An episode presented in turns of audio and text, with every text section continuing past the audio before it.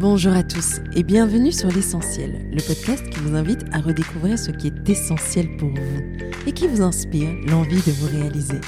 Je m'appelle Yeba Olaye et j'ai fondé Yeba, une marque de maroquinerie essentielle. Ce podcast, c'est ma façon de continuer mon histoire avec vous, de continuer à vous inspirer, vous insuffler la confiance et l'envie d'être vous-même. À travers chaque interview, nous irons à la rencontre de personnalités inspirantes et singulières des femmes du monde, d'ici et d'ailleurs, qui ont osé suivre leur voie, qui ont osé se lancer dans une aventure incroyable pour réaliser leurs rêves. Nous parlerons de leurs débuts, des choix audacieux qu'elles ont posés, des chemins qu'elles se sont frayés et de ces petites choses, routines et croyances qui les font avancer. Nous essaierons d'apprendre d'elles et surtout d'oser grâce à elles. Finalement, l'essentiel n'est-il pas de... et si on y répondait aujourd'hui? Le podcast est disponible sur toutes les plateformes, alors pensez à vous abonner et surtout, bonne écoute. Bonjour à tous, j'espère que vous allez bien. Voici un épisode très spécial, très touchant. Je l'ai enregistré avec Andrea, la styliste de la marque, mais surtout la jeune femme extraordinaire qui a toujours été à mes côtés et qui m'a apporté par sa lumière, sa bienveillance, sa bonté à tout juste 25 ans, elle vient de lancer son propre bureau de stylisme, de Styling Office, concrétisant par la même occasion un rêve qu'elle porte en elle depuis toujours. Je suis immensément fière d'elle et c'est avec une émotion toute particulière que je vous invite à découvrir son parcours. Le parcours d'une autodidacte qui a réussi à créer le métier de ses rêves, la place qu'elle a longtemps recherchée pour elle-même et la plateforme qui aujourd'hui semble révolutionner l'approche créative liée au stylisme. Profondément humaine, c'est une belle personne comme on en rencontre peu. Et comme c'est souvent le cas avec les personnes proches de vous, cette conversation fut parsemée d'éclats de rire, de larmes par moments, et bien évidemment parce que quand on est bien installé, il en va ainsi, les révélations étaient au rendez-vous. J'invite toute la tribe à la soutenir, à la porter et partager la nouvelle. Un grand talent vient d'établir ses quartiers et le vent est déjà en train de souffler son nom. Place à un nouveau type de leadership et l'ambition généreuse et inclusive qui met l'autre au centre de tout. Be ready, comme on dit. Une chose est certaine, son écoute, son talent fou, sa passion et son envie profonde de vous aider la mèneront loin. Allez, assez parlé. Je laisse place à notre conversation Bonne écoute. Ah aussi, sortez les mouchoirs. Bonjour Andrea, je suis ravie de t'accueillir sur euh, l'essentiel. Quel bonheur de prendre ce temps. On, voulait le faire depuis longtemps et d'avoir travaillé autant ensemble, d'avoir construit de si belles choses. Je pense que ça valait euh, vraiment ce moment tranquille. Je suis très heureuse parce qu'on est ici installé euh, à ton bureau les choses commencent à prendre forme pour toi et euh, symboliquement, je, suis très touchée et très fière de toi. Donc, euh, bienvenue. Merci beaucoup, Eva. Vraiment, ça me touche aussi. Et euh, en venant, en fait, je me suis dit la même chose. Je me suis dit, waouh, c'est c'est déjà rien qu'un honneur de pouvoir participer au podcast et de le faire dans mes bureaux, de le faire après tant d'années, depuis le jour qu'on s'est rencontrés. Enfin, c'est c'est vraiment un, moment euh, mémorable. c'est vrai que c'est un épisode pour moi qui a une très belle symbolique. Euh, vraiment. Pour ceux qui ne te connaissent pas encore, est-ce que tu pourrais brièvement te présenter et nous dire euh, ce que tu fais? Alors, je m'appelle Andrea. j'ai 25 ans. Je suis styliste, créative parce que je fais beaucoup de choses autour. Ben, avec ma créativité, en fait, j'exerce. j'ai plusieurs casquettes, disons. Et je suis styliste de la marque aussi. Oui. Depuis, euh, je pense que ça fait 3-4 ans, oui, je dirais. Oui, tout à fait. Du coup, euh, du coup, voilà. oh là là, mais dis-moi, euh, styliste à un si jeune âge, est-ce que tu pourrais nous parler de ton parcours Comment étais-tu enfant? Est-ce que tu rêvais déjà de ça? Comment cette passion est arrivée à toi? Et, et quels ont été les chemins parcourus pour y arriver et le concrétiser? Ok. Alors, euh, on va remonter euh, à mon enfance. Ben, mon enfance, euh, je dirais que j'ai pas eu une enfance très particulière. Je pense que j'ai vécu un petit peu comme la plupart des enfants, pas beaucoup de, de problèmes, une enfance assez assez chouette en fait, vraiment pas de moment non plus hyper mémorable. Genre, j'ai pas passé tous mes, toutes mes vacances à la campagne ou quoi que ce soit. Moi, j'ai grandi à Bruxelles, dans le nord de Bruxelles. On a d'abord habité dans un tout petit appartement à, à Saint-Josse. Puis on a, on est parti à Scarbeck. Et puis on s'est installé à Aron, c'est tout près de, de Villevorde. Du coup, j'ai fait toute ma scolarité en, en flamand, donc euh, en Flandre. Euh, je pense que ça, ça m'a, ça m'a formé en fait de, de faire ces études en, en Flandre parce que j'étais du coup euh, bah, la seule noire en fait parmi euh, parmi tous ces, ces Belges blancs et ça m'a beaucoup aidé à, à m'affirmer. Donc très jeune déjà j'ai j'ai eu ce truc ce truc de ben je suis différente et J'aime clairement les choses un peu différentes. Euh, je m'habille aussi très différemment, très jeune aussi. Mais bon, là, c'était pas ma faute parce que c'était ma mère qui m'habillait, mais elle aussi avait des tendances assez. Euh, elle était originale dans sa façon de m'habiller. Originale euh, dans le coloré, dans l'extra les, les imprimés. Oui, oui. Enfin, oui. C'est rien à voir avec avec mon style d'aujourd'hui, bien sûr. Donc très tôt, tu, tu as compris que l'image qu'on renvoyait pouvait pouvait être une arme ou, euh, ou tout simplement une façon de se démarquer, de s'affirmer. C'est ça. Et euh, mais toi, tu l'as bien vécu. Est-ce que c'est ça qui t'a amené à l'envie de, de travailler dans un monde créatif, dans, dans un monde créatif et d'être styliste. Comment est-ce que c'est arrivé en fait ce, cet amour pour euh, le stylisme? Alors, l'amour pour le stylisme en lui-même, il est venu assez tard. Il est venu, je, je dirais, vers mes vraiment 18 ans, je dirais, 18, ah 19. Quand même, beaucoup plus tard. Oui. Beaucoup plus tard, mais en fait, comme j'ai dit au début, je suis créative et ça, je l'ai toujours été. Okay. Donc, euh, tu vraiment, faisais quoi? les premiers euh, souvenirs, en fait, c'était déjà en secondaire. En fait, à chaque fois que je pouvais faire une chose différemment, un projet, un devoir, que j'avais l'occasion de présenter quelque chose et de le faire différemment, ben j'allais euh, j'allais le faire en fait. Le, le premier souvenir que j'ai, c'était en, en, première secondaire. On avait, euh, on devait présenter la classe pour le cours de français. Mm -hmm. Donc euh, vraiment, euh, bah, moi j'étais francophone, du coup c'était facile. Hein, voilà, voici une table, euh, tu vois le, le, tableau, etc. Et euh, du coup je me suis dit ben je vais pas faire ça. Et euh, avec une amie, enfin à l'époque on était dans la même classe, qui était toujours une de mes meilleures amies, Vanilda. On s'est dit qu'on allait faire une chanson.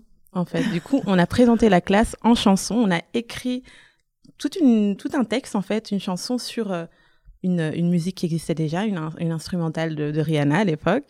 et on a fait ça, on a présenté la classe en chantant, quoi. Ok. Donc ça, c'était un des Incroyable. premiers souvenirs. Et, et, la maîtresse ou le prof, comment a-t-il réagi Elle a trop aimé. Elle, elle s'en rappelle encore jusqu'aujourd'hui parce ouais. que ça, ça nous arrive de la recroiser. ça euh, m'étonne pas. Et elle nous a donné un 11 sur 10. oh là là là là. tu vois, donc, euh, donc voilà, toujours été très créative. Euh, J'ai toujours aimé euh, euh, réfléchir à des idées, des idées, à mettre en place des idées en fait pour présenter les choses différemment. À chaque fois que j'avais euh, un projet, un cours, un, quelque chose à faire, je voulais, euh, je voulais le faire différemment. Et je pense que c'était aussi un petit peu une escapade parce que euh, je me suis beaucoup ennuyée à l'école.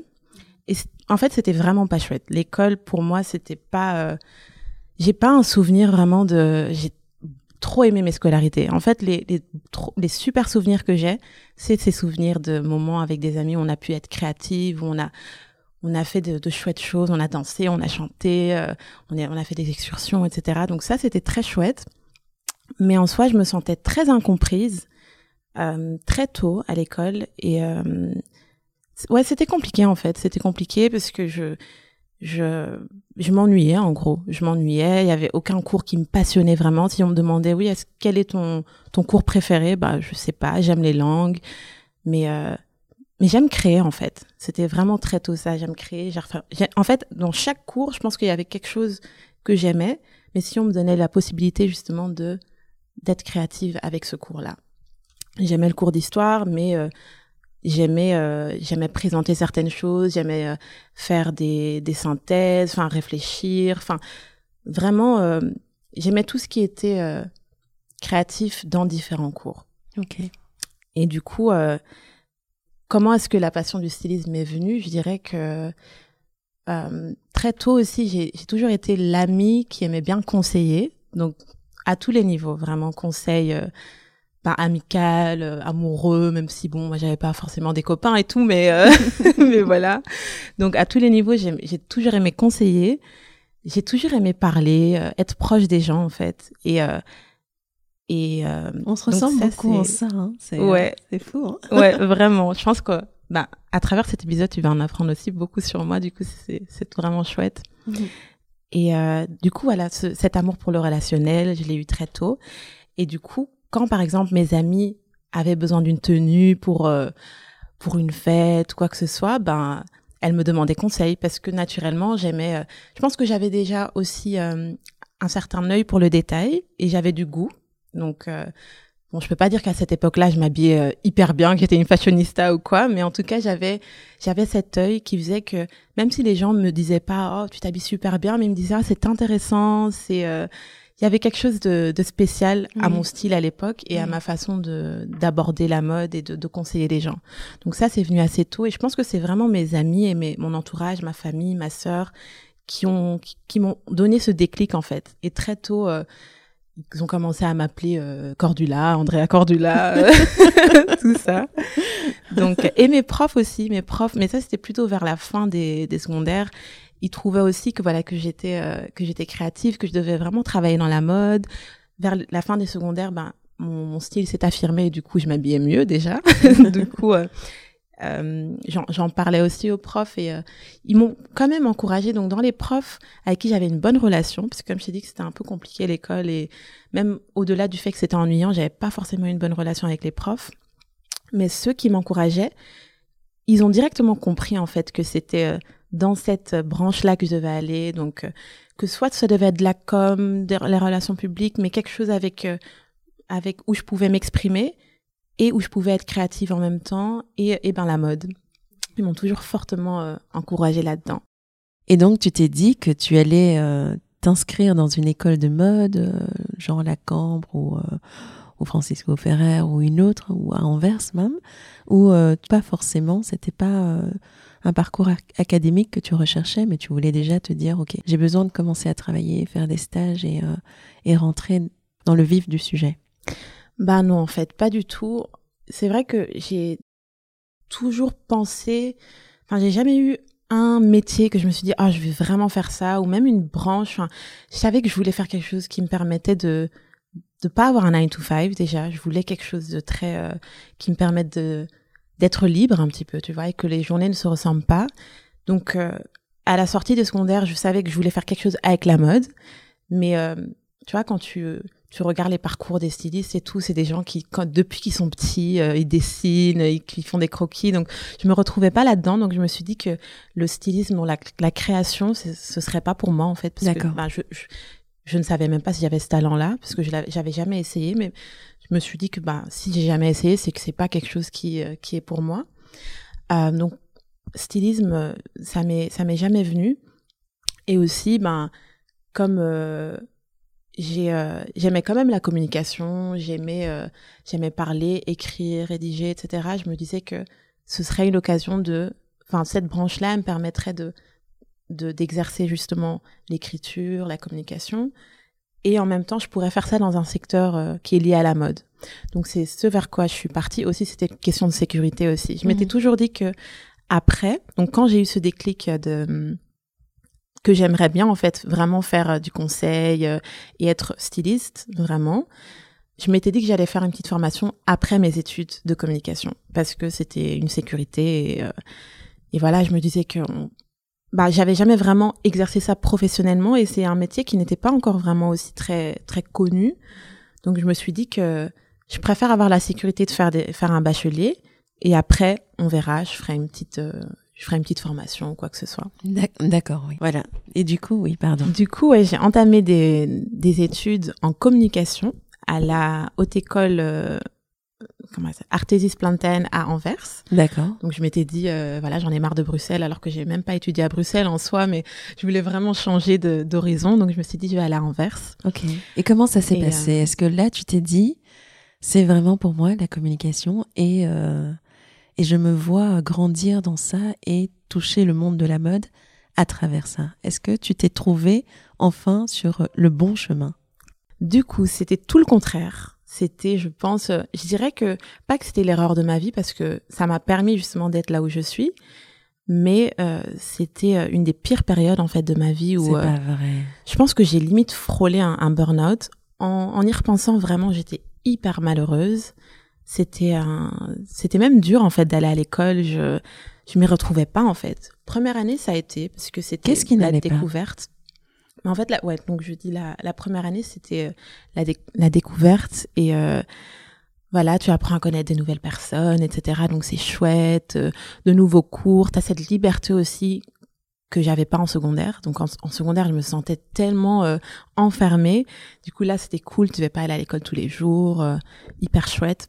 Mais donc moi, j'ai toujours été quelqu'un qui se fait facilement des amis, mais là, en fait, pas du tout. Donc euh, j'ai- je me suis fait une amie, je pense. Ouais, une amie, Samira, qui est d'ailleurs encore une amie euh, aujourd'hui. Et euh, ou peut-être voilà, vraiment trois à tout casser. Hein. Vraiment trois bonnes amies, disons. Mais euh, je me suis sentie hyper seule, hyper différente en fait. Et, et je saurais même pas t'expliquer pourquoi, mais euh, pourtant Anvers, c'est une. je en fait, je m'étais dit ça en allant à Anvers que c'est une ville multiculturelle où euh, ça doit pas être si différent que Bruxelles, mais je trouvais que les mentalités étaient très très différentes.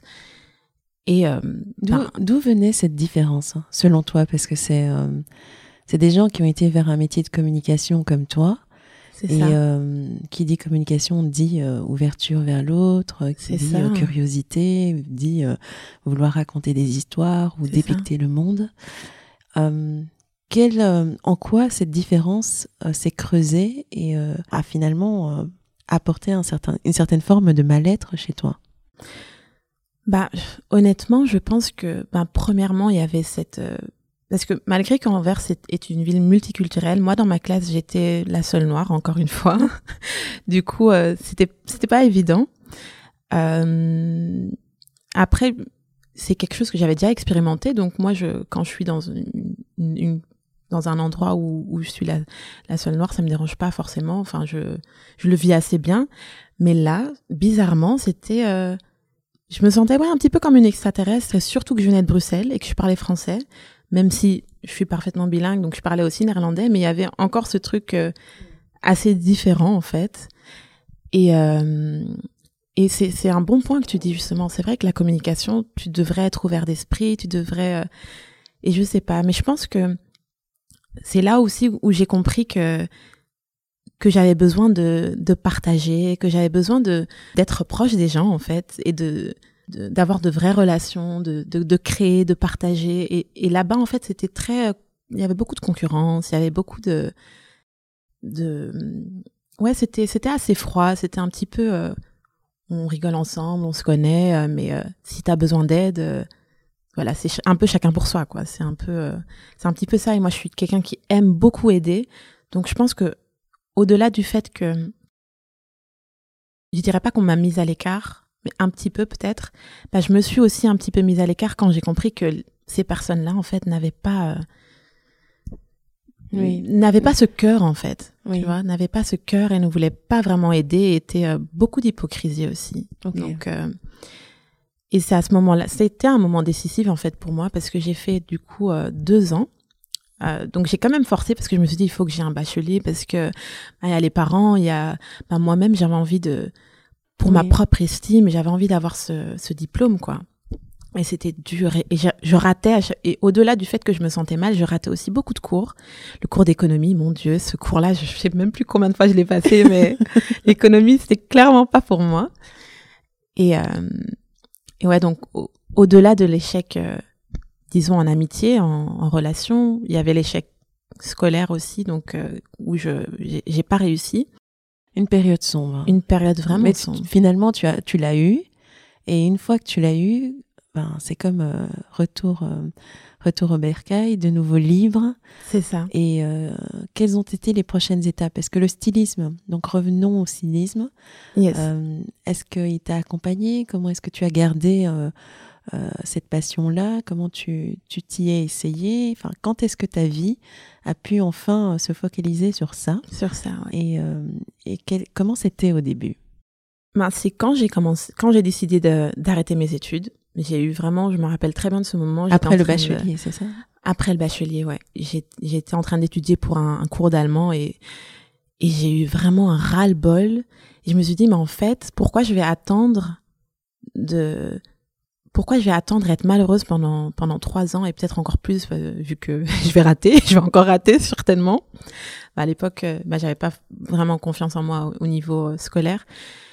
Et mais surtout, il y avait ce truc qui me qui me disait mais les gens croient en moi, donc tout le monde autour de moi voit que j'ai cette que j'ai ce talent pour le conseil, que j'ai que je suis vraiment une débrouillarde, que si je veux quelque chose, je vais aller le chercher, que ça que entre guillemets tout me réussit. Et, euh, et je, me, je me suis dit, mais si d'autres personnes sont stylistes, n'ont pas forcément euh, euh, baigné dans la mode, euh, fait des études dans la mode, etc., ben, je ils ont réussi, moi aussi, je, peux, y arriver. Oui. Exactement. Donc, j'ai vraiment, j'ai jeté mes cours, vraiment littéralement, j'ai jeté mes cours et je me suis dit, ok. Tant que tu les as pas brûlés. C'est ça, je t'assure. Il est encore là, mon cours d'allemand. je le garde précieusement au cas où. Mais euh, et du coup, je pense que c'était le lendemain, j'ai annoncé à mes parents que j'arrêtais et que je voulais euh, me lancer euh, dans le stylisme. Et là, t'avais quel âge? Ben là, c'était donc j'ai fait deux ans en. Je pense que j'avais 21, 20, 20, ou 21 ans entre les deux. D'accord. Ouais. Et du coup, je leur ai annoncé ça. Euh, en tout cas, moi je, oui, moi, je me souviens quand je t'ai rencontré pour la première fois. Ouais. C'est, euh, j'ai tout de suite senti ce talent, mais je pense de l'avoir dit et euh, ouais. c'était, euh, c'était flagrant et et ça demandait encore pas mal de travail. Mhm. Mais tu sais, quand tu rencontres un, un diamant brut, enfin, tu le ressens tout de suite. Wow. Et, et, et vraiment, je suis très fière de, de, de te voir aujourd'hui blossom, comme on dit en Merci. anglais. et, mais voilà, bon, j'en ai trop dit. Mais euh, ouais, voilà, du coup. s'est euh, rencontrés en fait? C'était à quel moment C'est au moment où je où j'ai décidé de commencer à, à construire mon portfolio. Donc, euh, bah, je m'étais renseignée sur Internet parce que je, bah, j'ai voulu faire une école de stylisme. Donc, je me suis renseignée, mais euh, c'était très cher. Et euh, en fait, la philosophie de ces écoles-là, c'était un peu, soit c'était très élitiste, donc euh, vraiment où je sentais que voilà, j'allais pas trouver ma place dedans parce que c'est des gens qui qui voilà, qui sont fils de, euh, qui euh, qui baignent aussi dans dans la mode, dans l'argent, dans tout ça. Et j'allais j'allais pas m'y sentir à ma place en fait. Donc je me suis dit, euh, ce genre d'école, ça fait rêver, mais c'est pas pour moi. Et de l'autre côté, il y avait les écoles qui étaient du coup aussi beaucoup moins chères, mais un peu trop traditionnelles, une vision de la mode un peu avec trop de dictats, trop de règles, et pas assez moderne en fait. Donc aucun, aucune des deux options m'a plu, donc je me suis dit, écoute, je vais, euh, je vais, je vais me lancer, je vais euh, essayer de d'apprendre sur le tas, de faire des stages, etc. et de d'acquérir de, l'expérience, mais en même temps me former quand même avec euh, ben, des cours de base que je peux trouver quand même sur internet pour apprendre ben, un petit peu l'histoire de la mode, les, les, morphologies parce que ça c'est très important aussi pour habiller des personnes, euh, les différentes matières, etc. Donc je me suis dit que je vais le je vais me lancer comme ça. Très autodidacte et, euh, et tout de suite les mains dans le cambouis. Et, euh, Exactement. Mais comment étaient réellement les débuts de ce choix de carrière? Parce que c'est quand même euh, très courageux de se dire mhm. mais je vais me faire toute seule. Ouais. Et peu importe le temps que ça prendra, mais je vais faire mes preuves et finalement j'y arriverai. Mhm. Donc raconte-nous les débuts concrètement parce que tout a l'air toujours plein de paillettes quand on voit le résultat. C'est ça. Et c'est intéressant de voir, euh, de revenir à la genèse et de, mm-hmm. de voir le courage que ça prend en fait, de se libérer des peurs, des doutes et de se dire ok, ok, c'est pour moi, je le mm-hmm. sens, donc je vais bosser pour et je vais y arriver. Yes. Donc euh, les débuts, euh, bah, au début tout allait bien. Je me suis dit ok, euh, je suis libre en fait. Je, il y a plus d'école, il y a plus, euh, je suis vraiment libre. Après à côté j'ai dû trouver du travail, donc je me suis dit que j'allais euh, travailler dans la vente parce que bah en même temps ça me permettait de de, de rester en contact avec des gens, exactement, de donner des conseils. exactement. C'était le vraiment l'endroit où je pouvais vraiment tester mon euh, ce, ce relationnel-là, le conseil, etc. Donc c'est ce que j'ai fait pendant euh, pendant trois ans. J'ai travaillé en vente, donc euh, chez Massimo Dutti et chez chez Pinco, une marque italienne. Une, ok. De toujours la mode quand même. toujours la mode quand même, ouais. Et c'était chouette quand même. C'était une chouette expérience. Euh, ça m'a permis justement de d'apprendre énormément sur les gens, sur leurs attentes euh, et, euh, et en magasin aussi, ils avaient souvent des petits, des petits bouquins, etc., avec beaucoup de, de, de, comment dire, des choses à apprendre en fait sur les matières, les morphologies, etc. Donc j'ai vraiment pris cette occasion là aussi pour me former. Donc c'était aussi une école quand même de travailler euh, dans la vente. Et en même temps, je construisais mon portfolio. Donc la première chose que j'ai fait, c'est de contacter une photographe parce que je me suis dit allez, faut que je montre aux gens ce que je sais faire. Donc euh, je dois habiller quelqu'un, je dois avoir des photos. Donc j'ai contacté une photographe qui s'appelle Eline, du coup qu'on connaît toutes les deux. Tout à fait, oui. Et euh, on a fait une, un premier shooting ensemble. Avant de faire le shooting avec toi, du coup, j'ai fait le shooting avec avec Eline. Donc j'ai contacté un, magasin euh, en ville de qui vend des, pièces euh, designer belges. Et euh, à mon grand étonnement, il m'avait répondu, parce que moi, je m'attendais pas du tout à avoir une réponse, parce que je voyais sur Instagram les grands stylistes travailler avec eux, et je me suis dit, mais ils vont jamais me prêter des vêtements, quoi. Et ils m'ont prêté des vêtements. Donc ça, c'était vraiment un moment qui m'a fortement boosté dans ma confiance en moi. Et je me suis dit, OK, I can do this, en fait. Je peux avoir... je, peux me créer des opportunités et, euh, et ça, ça va marcher. En tout cas, ça commence à marcher. Donc juste ce premier shooting là, il m'a vraiment, euh, il m'a, euh, ça m'a vraiment mis les, les pieds dans le bain, c'est ça qu'on dit? Quelque chose. Vous avez compris. Donc et ensuite, après ce shooting avec On dit, ça m'a mis le pied à l'étrier, je pense. Ah, ça, je connais pas du tout. Je crois que c'est ça. Ça m'a mis le pied à l'étrier où je suis rentrée dans le bain. Je suis rentrée dans le bain, c'est ça que je voulais le dire. Ouais, voilà. On peut dire les pieds dans le bain. On se comprend. Exactement. Et euh, du coup, suite au shooting avec Eline, bah, elle m'a dit oui, je connais euh, une, euh, j'ai une cliente qui veut shooter pour ses sacs. Elle s'appelle, elle s'appelle Yeba. Du coup, est-ce que tu voudrais faire le styling? Et là, c'était waouh, c'était vraiment euh, et c'était vraiment au tout tout début. Hein, c'était, j'avais pas fait grand chose encore, donc euh, c'était très très stressant parce que je me suis dit oula, où est-ce que où est-ce que je vais, euh, qu'est-ce que je vais faire, etc. Mais en même temps, je me suis dit voilà, the stars are aligning mm-hmm. et j'ai pas dû faire grand chose. J'ai simplement dû commencer en fait. Oui. Et du coup, on a eu notre première expérience ensemble. Je me souviens. Et tu n'es pas tombée sur la plus facile des clientes parce que j'étais tellement exigeante. Ouais. J'avais fait un mood board, mais c'était quasi militaire. J'étais euh, et moi-même j'étais en recherche de mon propre style, mhm. donc il fallait que je me trouve, mais en même temps j'étais très euh, control freak, donc je, mhm. je, voulais vraiment être sûre de la qualité finale de, de la proposition qu'on allait faire. Surtout que ce shooting, c'était un shooting assez important pour moi parce qu'il venait euh, après toute une série de photos où j'avais l'impression que euh, la marque n'avait pas n'avait toujours pas trouvé son identité mhm. et je voulais shooter avec une femme noire. Mhm. Donc on avait eu deux mannequins, une, euh, blanche et une noire, et je voulais vraiment qu'on fasse quelque chose de sublime pour montrer que ce n'est pas qu'une question de couleur de peau, mais c'est vraiment une question d'attitude. Mhm. donc toi, tu es arrivé à un moment de mon histoire euh, où je construisais euh, le visage de la marque mhm. et où j'étais pleine d'exigences et euh, j'espère que ça a été.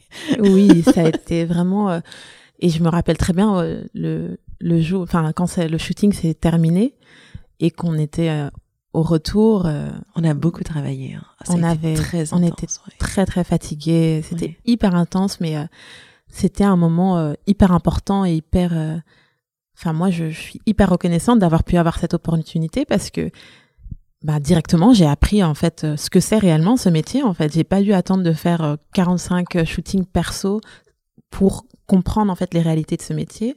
Donc le fait que ben je fais pas ça pour moi en fait, je fais ça pour une créer une vision, enfin plutôt mettre faire vivre une vision et c'est un, un, métier de partage, donc euh, il faut être à l'écoute. Donc j'ai appris beaucoup de clés en fait avec ce, grâce à ce shooting là, bien que ben au moment même, euh, enfin j'ai appris sur le tas quoi. Je dirais pas que voilà que ben, le jour du shooting ben je j'ai appris directement, mais c'est suite à ce shooting là que avec avec la réflexion etc. Je me suis dit ok ça et ça c'est important et, ça va me permettre de grandir.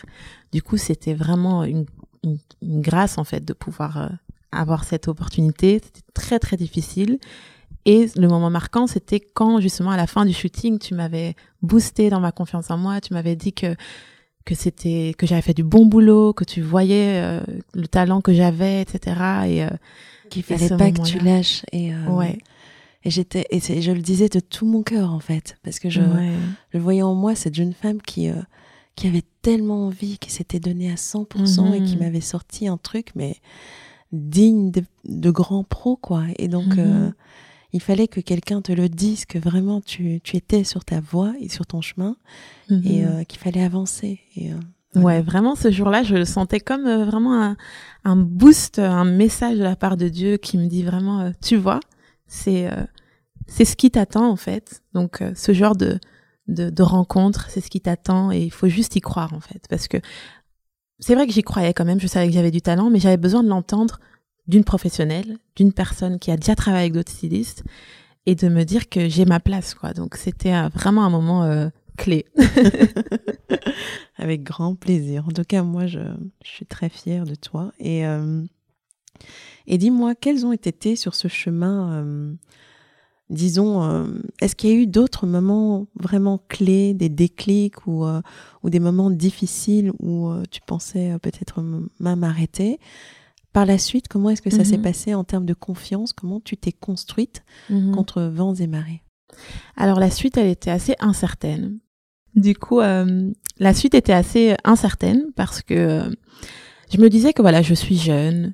En même temps, bah, je travaille à côté. Il euh, y a rien qui presse en fait. Il y a rien qui presse et mais en même temps, je pense que j'étais un tout petit peu trop relax. Du coup, j'étais un petit peu tiraillée entre les deux en mode ok, j'ai vraiment envie de de faire ça en fait réellement, mais je sais pas trop comment y arriver en fait, à part attendre les opportunités. Et je pense que ça, ça a été une erreur à l'époque de trop attendre. Donc attendre les opportunités. Parce que ben quand euh, quand tu lis les success stories des gens, etc. Souvent euh, quand tu lis pas vraiment entre les lignes, ce que tu retiens, c'est le fait d'être patient et que le jour où ça viendra, ça viendra et qu'il y a un moment clé qui va te faire te propulser en fait. Mais en fait non, c'est mais en euh, fait non, c'est du travail. C'est le travail, c'est la régularité, c'est c'est réussir, c'est tomber, c'est se lever, c'est rencontrer des personnes qu'on n'aurait peut-être pas rencontrées. Exactement. Et c'est construire euh, toute, euh, tu vois, tout un, enfin, je sais pas, toute une toile. Mm-hmm. Et un jour, il y a, tu as l'impression que tu fais la bonne rencontre, mais c'est parce que tu as fait tout ce chemin-là que tu as pu construire vraiment. Euh, enfin, tu as pu te trouver là où tu es pour faire cette rencontre-là. Exactement. Et elles tombent pas du ciel, c'est vraiment le travail. En fait. C'est vraiment le travail. Il m'a fallu du temps pour comprendre ça. Et en même temps, bah, j'étais quand même assez euh, ben, seule parce que euh, j'ai essayé de faire des demandes de stage. Ça aussi, c'est un moment clé quand même. C'est que j'ai j'ai voulu faire des stages auprès d'autres stylistes et j'ai jamais eu de réponse en fait. J'avoue que j'ai pas envoyé énormément de mails, donc j'ai pas été très rigoureuse à ce niveau-là. Et j'aurais dû aussi plus pousser pour vraiment me dire ok I want to, to become a name dans ce dans ce domaine donc je dois m'entourer des meilleurs et etc. Mais j'avais un petit peu ce truc de en fait il y a des, stylistes hyper talentueux ici en, en Belgique hein, mais euh, il y avait personne qui vraiment où je me disais avec elle j'ai envie d'apprendre et, j'ai vraiment envie de faire un stage avec elle. Mais à l'époque peut-être que je devais pas trop me focaliser sur ça mais juste les petites expériences qui étaient à apprendre. Mais euh, c'est, euh, j'en parle très peu, mais euh, mais comme je suis avec une plus jeune et que mhm. et que je trouve que c'est intéressant de de parler avec les personnes qui sont vraiment au début et qui sont en mhm. train de construire. Euh, comment qualifierais-tu ton niveau d'ambition à ce moment-là et mhm. comment est-ce que l'ambition a grandi en toi et qu'est-ce qui a fait que maintenant tu vis ça positivement de de vouloir plus pour toi, de considérer que tu mérites tout autant. Mhm. Et euh, parce que l'ambition, c'est quelque chose qui fait très peur euh, aux femmes. Et euh, quand on est plus jeune, c'est vrai qu'on est, on a une certaine forme d'ambition quand on est dans un track bien défini, parce que tout est balisé. Mhm. Mais une fois qu'on se jette un peu à l'eau et qu'on est un peu livré à soi-même et qu'on doit se construire, maintenir ce niveau de confiance et d'ambition, c'est pas évident. Quand, comment, quel a été ton chemin par rapport à ça? Je pense que y a, la première étape, c'était ben, le fait juste de rêver, en fait, de, me dire, OK, j'ai envie de, de faire ce métier, j'aime ce métier. Mais suite à ça, en fait, il fallait que j'incarne ce métier et que je, que je me dise, OK, je suis styliste, en fait. Parce qu'en fait, ce qui m'a aussi, euh, ce qui a créé un frein vers ok, j'ai cette ambition, mais je mets les actions, en fait, les, les vraies actions ambitieuses qui vont m'apporter, qui vont m'emmener là où je veux être. Bah, le, le frein, ça a été un petit peu que j'avais un petit peu honte, en fait. Du coup. Honte de quoi? Honte de, de dire, en fait, j'avais un petit peu le syndrome de l'imposteur, un peu. D'accord. Je, j'osais pas vraiment dire que j'étais styliste. Je, je savais pas trop, en fait. Je, et je faisais pas non plus de stage chez d'autres stylistes, donc je pouvais pas dire que j'étais assistante styliste. Mais en même temps, j'ai, j'étais pas, euh, je m'affirmais pas, en fait, dans ce que je faisais. Donc, euh, c'était aussi dur de, de, grandir et de, d'avoir de l'ambition si, ben, je, je suis même pas, en fait, 100% euh, fière et 100% euh, real, en fait, dans, dans, dans, dans ce métier, dans ce que je dis et, et ce que je ce que je fais. Oui, c'est une question de crédibilité alors? C'est une question de crédibilité. Tu, tu, pensais ne pas encore avoir la crédibilité, la crédibilité pour t'auto-proclamer. Euh, c'est vraiment ça. C'est vraiment ça et, bah, si, et, si, ça peut te rassurer, moi j'ai j'ai mis des années wow. à, à, à trouver la crédibilité ou à me rend, à me sentir euh, crédible quand j'annonçais que j'étais styliste en fait. Wow. Et donc j'ose même pas encore vraiment. Je me mmh. dis euh, non, je suis euh, entrepreneur. Mmh. Je fais pas mal de choses, yes. notamment des sacs. donc euh, ouais. je pose la question parce que c'est parfois on n'ose pas s'affirmer dans ce qu'on est profondément parce qu'on n'a pas les, les, titres ou le CV qui va avec. Exactement. Et ça, parfois, ça, ça freine le processus. Ouais. Ça freine vraiment. Et euh, justement, le, le moment où je, je pense que ça a été euh, où je me suis dit, ben, ok, j'ai cette ambition et je vais vraiment, I can do this, je mérite ma place. C'est vraiment au moment où, j'ai décidé, en fait, ok, malgré que je n'ai pas ce CV-là, que j'ai pas fait autant de jobs que ça, que j'ai euh, un job payé par an, mais je suis styliste en fait, parce que euh, ben, un styliste c'est quelqu'un euh, qui fait ce que je fais en fait, peu importe le, le salaire, peu importe ben, le, le, nombre de clients, etc. J'exerce ce métier en fait, que, que ce soit à temps partiel, que ce soit une fois par mois, que ce soit, je le fais. Donc euh, j'ai changé ma, ma manière de, de me voir en fait, de me voir et euh, et là tout a changé? Et là vraiment tout a changé parce que euh, ça m'a aussi, dès que je me suis dit ok je suis styliste, ben je me suis dit ok de quoi est-ce que j'ai besoin maintenant en fait, de quoi est-ce que j'ai besoin? Les vrais les vrais stylistes entre guillemets, qu'est-ce qu'elles ont? Qu'est-ce qui, qu'est-ce qui a fait qu'elles sont là où elles sont. Euh, et c'est ça qui m'a donné envie, ben, de me former encore plus, de m'équiper surtout, de m'équiper des, des, bonnes choses et, euh, et voilà, d'arrêter d'attendre les opportunités. Parce que, c'est, c'est comme tu dis, c'est, euh, c'est le travail qui, qui paie et c'est pas le, ça tombe pas du ciel en fait. Donc à ce moment-là, j'ai vraiment eu la vraie ambition parce que le feu sacré s'est allumé en toi. Voilà, c'est vraiment ça. et là, tu t'es dit, OK, let's go for it. Oui, ouais. Vraiment, full in. Full in. Et un, un, moment euh, clé aussi que j'ai, où j'ai, je me suis dit, OK, I can do this. C'est un, un, jour où euh, il y avait un, un producteur, enfin un réalisateur qui cherchait une styliste pour un clip sur Instagram et j'ai répondu à la story. Il m'a pas répondu. Et une semaine après, deux jours avant le clip, il m'a répondu et il m'a dit ok, je veux que tu le fasses, etc. Génial. Deux jours avant. Et là, je me suis dit, oh my God, this is God, this is my chance. Le hic, c'était que donc c'était pour, j'avais 48 heures, j'avais trois personnes à habiller, trois rappeurs, avec des morphologies complètement différentes. J'avais même, je pense que c'était la première fois que j'avais habillé des hommes. Et en plus, je devais avoir des marques de luxe. Oh là là. En 48 heures. En 48 heures. Sans réseau, Donc, sans rien. Enfin, comment tu as fait? Comment tu t'es Il n'y avait pas de réseau. Les, les agences de presse, je les connaissais pas vraiment à l'époque. Je pense que j'ai contacté le plus d'agences de presse euh, ever ce jour-là. Et, Et euh, comment ça s'est passé? Comment ça s'est terminé? Ça s'est super bien terminé. Ils étaient super contents de mon travail. Tu as trouvé euh, toutes les pièces qu'il te fallait J'ai trouvé toutes les pièces que je qu'il me fallait. J'ai très agences peu dormi. Donc, donc, les agences t'ont ouvert leurs portes ou elles t'ont aidé ou ou c'est à travers les amis, à travers, à travers les contacts les euh, ouais. que tu t'es débrouillé et finalement tu, mm -hmm. Il y a quand même composer des ce que agences, tu voulais. Oui. Il y a des agences qui ont voulu m'aider. Mais euh, à cause du short timing, il y avait des pièces qui n'étaient pas disponibles en, en, Belgique, donc il fallait aller à Paris, etc. Et en 48 heures, c'était impossible. Donc, euh, elles ont quand même été ouvertes à m'aider, mais comme c'était en, peu de temps, j'ai dû vraiment chercher autour de moi. Donc j'ai contacté un maximum d'amis et euh, là aussi j'ai compris l'importance d'un support system. Donc ces gens croyaient en moi, donc ils voulaient vraiment m'aider. Il y avait des amis qui me postaient des annonces sur leur euh, sur leurs stories pour dire ouais, qu'est-ce que vous avez cet article là de marque, etc. Euh, pour euh, pour mon ami styliste et et du coup ouais le job s'est hyper bien terminé. Et après ce job, je me suis dit waouh, je peux vraiment y arriver en fait. Je peux y arriver parce que j'ai j'ai l'envie et et j'ai le talent aussi. À ce moment-là, je me suis dit, OK, même, même quand je suis pas très sûre, au final, tout, everything falls into place. Mhm. Tout le temps. Et ça, c'est vraiment quelque chose qui me marque, euh, même jusqu'aujourd'hui. Mhm. Everything always falls into place. Je suis absolument d'accord. Et euh, dis-moi, si tu, euh, si tu avais un conseil à donner à quelqu'un qui, qui a envie de démarrer, mais qui n'ose pas, qui doute, et, mais qui sent que voilà, il y a, y a, quelque chose qu'il veut vraiment faire, ce serait lequel? Bah déjà de, de, démarrer, parce que si tu démarres pas, tu vas pas savoir. Et euh, et en commençant, j'ai appris énormément. J'ai appris sur moi, j'ai appris sur les réalités du métier et j'ai appris sur ce que je voulais vraiment être et transmettre. Et je pense que au-delà du métier en soi, c'est ça qu'il faut euh, savoir en fait. Qu'est-ce que tu veux réellement transmettre? Qu'est-ce que tu veux partager? Qu'est-ce que tu quel moment en fait tu veux vivre?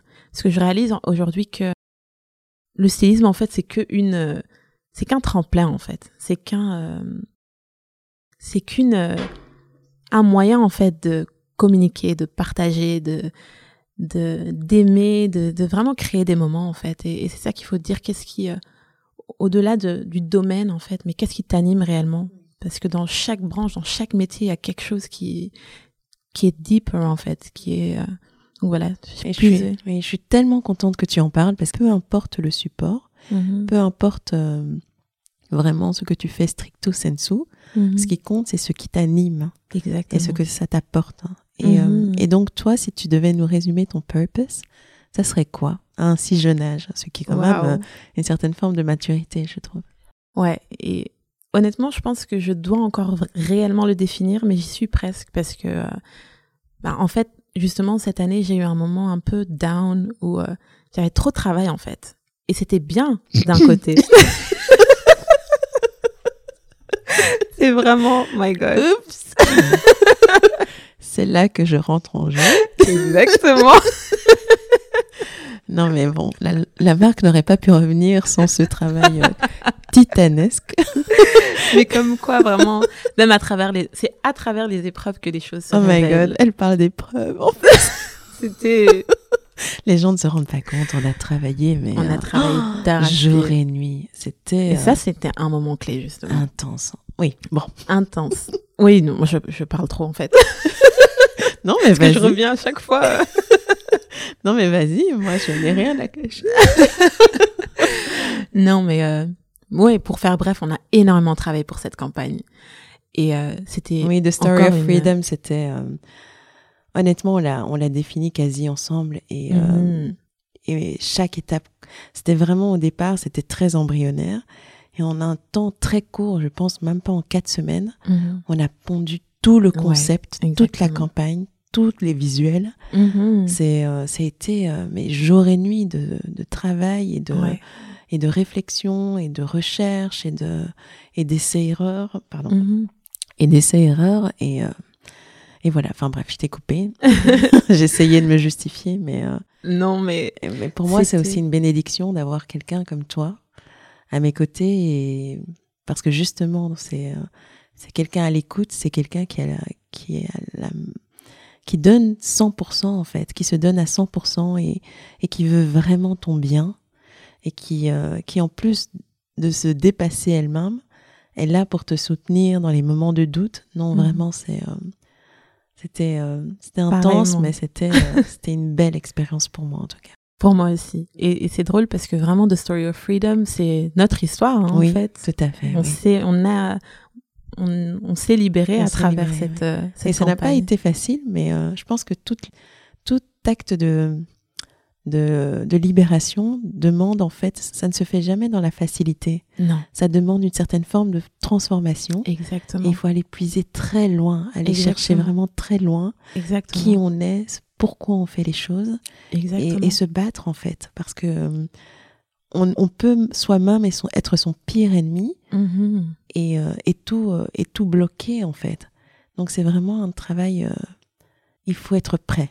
Exactement. Et, et, aller loin. Et puis quand on ressort de là, on est transformé. Transformé. C'est vraiment le cas de le dire. Hein. Vraiment, c'est.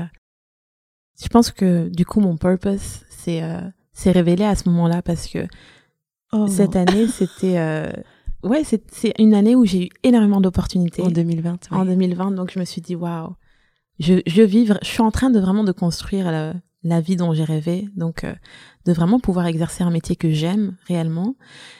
Mais en même temps, en fait, au plus je travaillais, euh, donc vraiment, là je parle vraiment strictement au niveau euh, euh exercer vraiment les, les différentes tâches. Donc, euh, réfléchir au concept, chercher les vêtements, faire le retour, tout ça, tout ça. Et au plus je faisais ça, en fait, je, je réalisais que c'était pas ça qui me, qui me passionnait tant que ça, en fait. Ce qui me passionnait réellement, c'est de faire les choses euh, déjà at my pace, donc euh, en paix, de pouvoir vraiment partager des choses avec les gens, de pouvoir aider, de pouvoir, euh, de pouvoir faire toutes les choses que tu, tu, tu, n'arrives pas à faire quand tu es dans, à une vitesse euh, incroyable, en fait. Mhm. Tu, tu te, en fait, moi, je, je me, je me retrouvais à, à juste faire sans ressentir, sans vraiment ressentir les choses.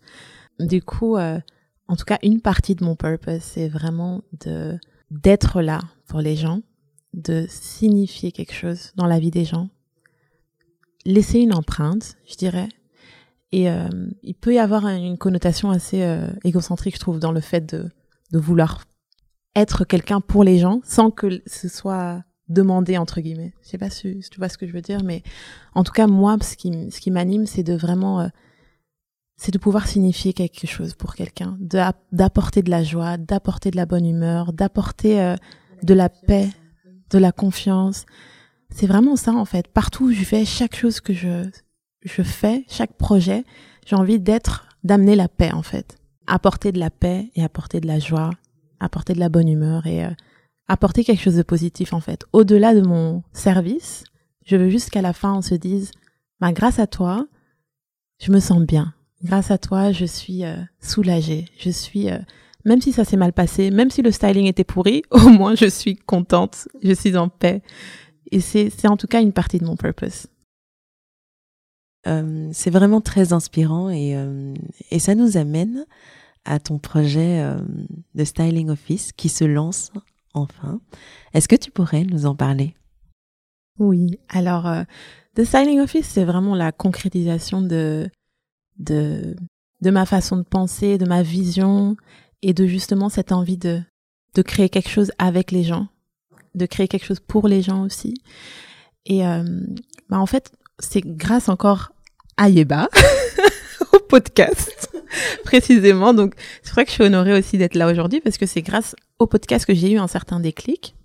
The Signing Office, c'est vraiment la concrétisation de, de cette vision, de cette envie de, de partager, de créer avec, de vraiment créer quelque chose de, d'impactant, de, mais de le faire surtout, voilà, entouré de, de, de belles personnes et de créer quelque chose pour les gens aussi parce que bah, je, je, me suis sentie seule dans ma carrière, disons. Donc euh, aussi parce que je j'ai euh, on purpose pas souhaité m'entourer parce que je ne trouvais pas les gens qui avaient cette certaine cette même vision, mais aussi parce que voilà, je il y avait pas forcément de structure ou de d'endroit où me retrouver en fait avec des gens qui pensaient comme moi.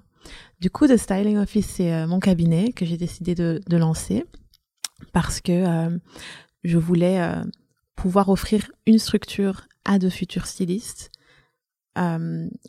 au sens large parce que actuellement je travaille avec des stagiaires mais c'est des gens qui comme moi au début ben cherchaient juste de l'expérience et, voulaient juste exercer le métier savoir connaître les réalités de ce métier.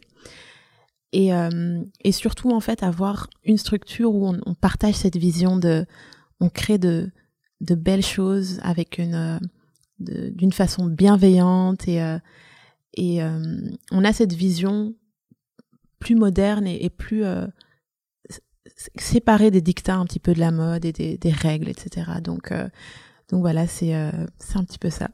Et concrètement, vous allez apporter quel genre de service et à quel type de client? Alors, on a trois services. Donc, on a le service qui est le styling pour marques, production, toutes sortes de productions audiovisuelles, création de contenu. Donc, vraiment habiller des gens, mannequins, pour tout type de projet. Donc habiller euh, mannequin, euh, euh, pour tout type de projet. Donc là c'est vraiment où nous on va habiller les gens. Ensuite on a la, la partie que j'ai appelée closet experience. Donc le mot closet pour vraiment axer sur la garde-robe et experience parce que c'est vraiment un moment où où mes clients vont nos clients vont découvrir se découvrir en fait et ils vont apprendre plein de choses. Et ça c'est plutôt un service disons de relooking moderne. Mais j'aime pas trop le mot relooking. Donc c'est pour ça que j'ai vraiment réfléchi à trouver un, un chouette mot et du coup closet experience.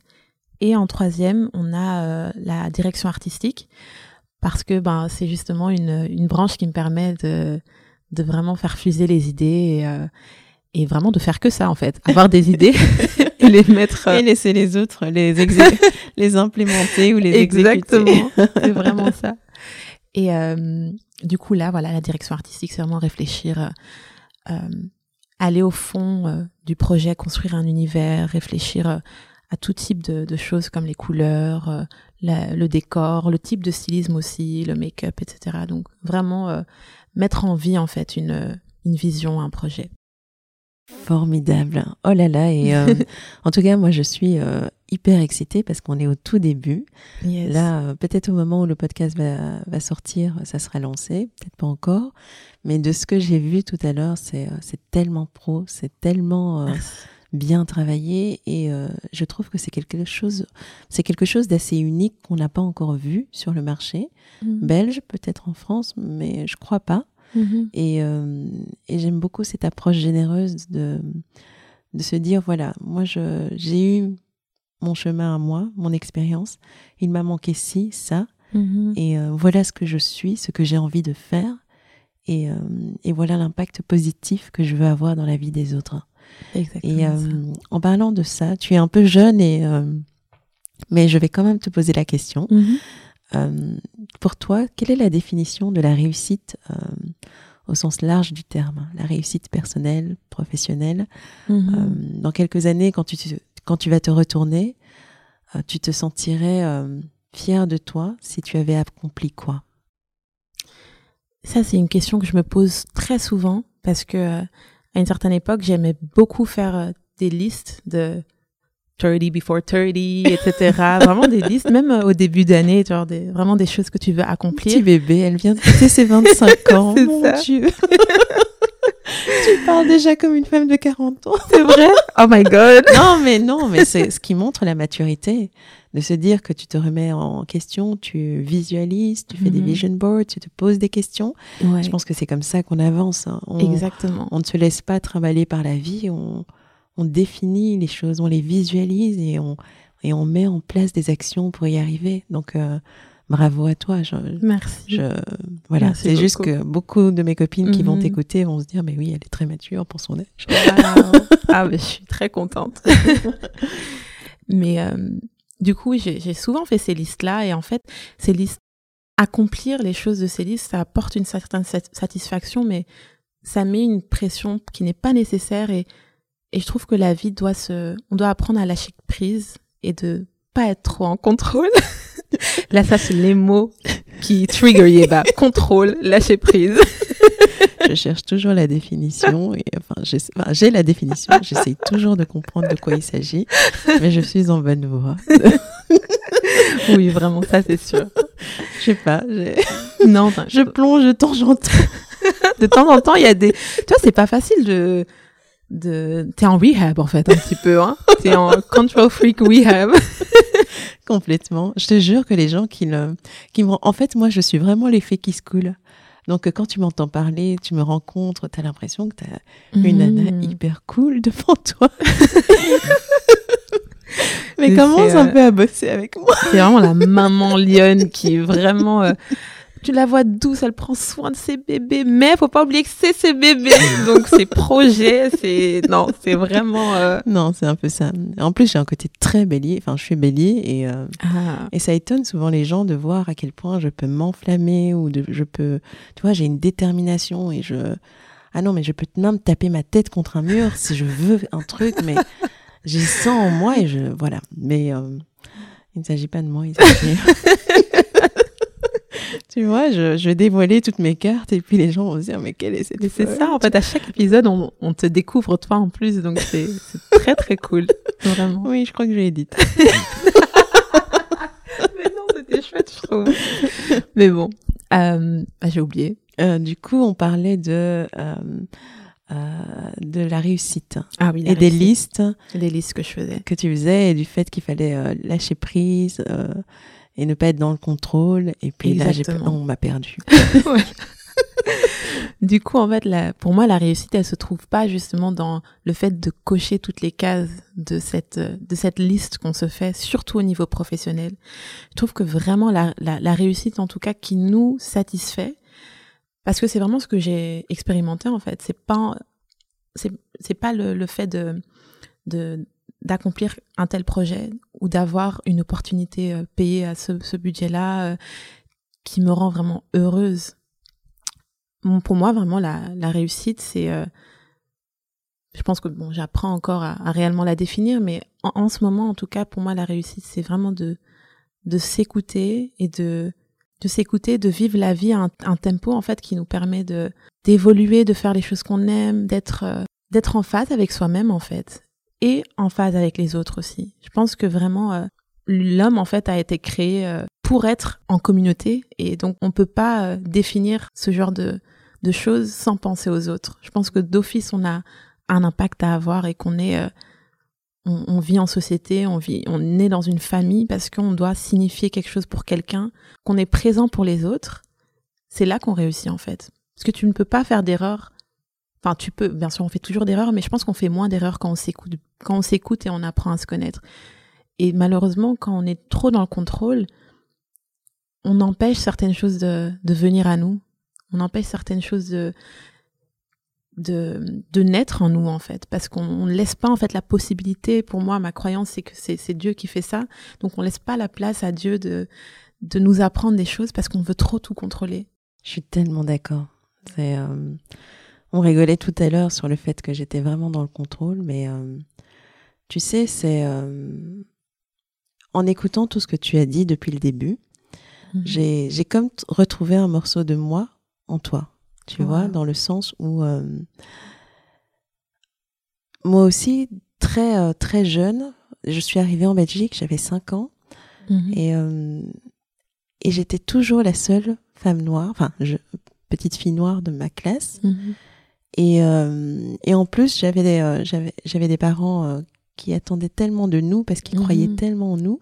Et comme ils avaient trois filles et que j'étais l'aînée, il fallait vraiment que je donne le bon exemple. Mhm. Donc il fallait que je sois la meilleure en classe. Il fallait, enfin, j'étais vraiment, euh, je me mettais la pression de un être acceptée par tous ces gens qui étaient différents mhm. et euh, moi faire l'effort d'aller vers eux et euh, et en même temps avoir des bonnes notes à l'école et bon, j'étais une enfant curieuse, pas de souci, mais il y avait un truc en moi qui était euh, cette créativité. J'étais vraiment, mais tellement créative. Et tu vois, souvent, on me demande, mais quand tu étais petite, tu faisais quoi? Mhm. Et je dis souvent, je dessinais beaucoup. Mhm. Mais j'ai une conversation un peu avec mes parents dernièrement qui me disaient, mais mais tu ne faisais pas que dessiner. Non seulement tu, euh, tu, tu filmais plein de... Enfin, tu faisais des mini-reportages, donc tu as eu ta phase où tu voulais être journaliste. et puis, euh, tu écrivais... Euh, tu as écrit deux, trois petites nouvelles avant l'âge de 11 ans. Et tu voulais être écrivain. Et puis après, à un moment donné, tu es tombée amoureuse de Naomi Campbell, à qui tu ressembles étrangement. Et donc, j'avais un poster nature de Naomi, mais c'était obsessionnel parce que pour la première fois je voyais une femme noire, belle et mm. euh, successful. Et donc, euh, la mode est devenue mon obsession à mm-hmm. travers elle. Et ensuite, euh, à un moment donné, ils m'ont inscrite à un cours d'art plastique. Donc, et je commençais à faire des peintures, etc. J'ai pris des cours et puis j'ai gagné des concours apparemment. Et ils me disaient, mais, mais c'était étrange parce que tu, et à tes petites sœurs, mais tu leur racontais tellement d'histoires, des choses qu'on devait démentir, tellement ton imagination allait loin. Et euh, elle voulait plus aller dans le garage parce qu'il y avait un monstre qui les attendait. Enfin, j'ai mm. toujours eu en moi cette, euh, tu vois, des choses qui, enfin, cette créativité, mais qui allait, mais vraiment qui fusait dans tous les sens. Mm-hmm. Mais en même temps, j'ai, j'ai dû apprendre à mettre un contrôle là-dessus parce que j'avais des attentes, en fait, qui n'étaient pas si grandes d'après mes parents mais que j'avais j'avais internalisé comme mhm. pour qu'on m'aime, il faut que je sois parfaite. Et donc j'avais vraiment euh, ce souci d'être appréciée partout où j'allais, donc ce souci de bien travailler, d'être toujours dans les lignes. Et en fait, c'est resté tellement longtemps mhm. qu'à un moment donné où il a fallu faire le choix de quelle voie est-ce que tu vas choisir, mais j'ai pris la voie, la voie royale en fait. Je vais à Solvay, je fais ingénieur et euh, et à Solvay, en fait, c'est euh, tout a commencé à se craqueler parce que j'étais tellement loin de ce que j'étais vraiment, en fait. Ouais, c'est ça. Mais en même temps, la chance que j'ai eue à Solvay, et j'espère que mes amis m'écoutent, c'est euh, que c'était un endroit euh, tellement multiculturel. Je pense qu'on a eu une. J'ai eu la chance de tomber dans la, la, la génération ou l'année où il y avait le plus de gens de partout. Et donc là, je me suis retrouvée et j'ai trouvé vraiment une famille en fait. Que ce soit Boupi, Salma, Rajiv, Raf, euh, Marie-Laure, enfin, de tous les horizons en fait. Et Michel que j'ai que j'ai trouvé en Erasmus. Et en fait, l'internationalisation ou le fait de s'ouvrir et de comprendre qu'on peut être soi-même a commencé à se lever. Et, euh, et hop, j'ai fait de l'audit financier et là, c'est de nouveau tout s'est refermé. Et ce n'est que à travers le contrôle et euh, en contrôlant tout au maximum, en, étant sûr que tout ce que je fais est comme on attend de moi, que je pensais être en train d'évoluer et de réussir dans la mmh. vie.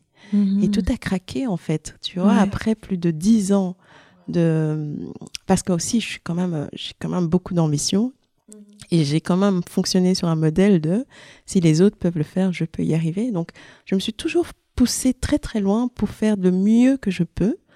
Mais bizarrement, c'était souvent dans la douleur et dans la souffrance, en fait.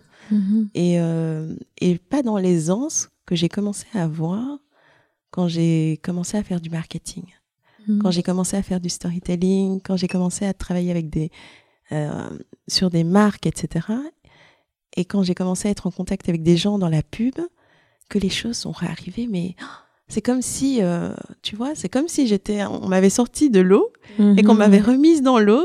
Et là, j'ai commencé vraiment à, oh, c'était vraiment, et, je, et, les gens me disent souvent, on comprend pas comment du jour au lendemain, quelqu'un qui était euh, dans un milieu aussi, euh, aussi carré a lancé une marque et a réussi à se réinventer aussi vite.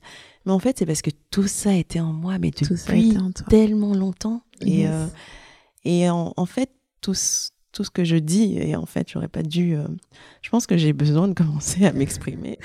Franchement, le prochain épisode, c'est l'épisode oui, parce que je suis en train de cannibaliser les épisodes de tout le monde pour raconter ma vie. Non, mais je suis vraiment désolée. Hein. Ça fait trois, quatre épisodes que je que je prends tout l'espace. c'est un échange. C'est vrai que c'est un, échange, mais là, c'est un monologue. non, ça, ça, nous intéresse. Et euh... je parle pour tout le monde. ok, j'espère. Euh, avant que je ne me referme comme un, oui, comme un coquillage. Euh, en fait, quand tu as dit, je me sentais différente et et un peu seule. Mm-hmm. En fait, c'est quelque chose que j'ai ressenti, je crois, toute ma vie, en fait. Et, euh,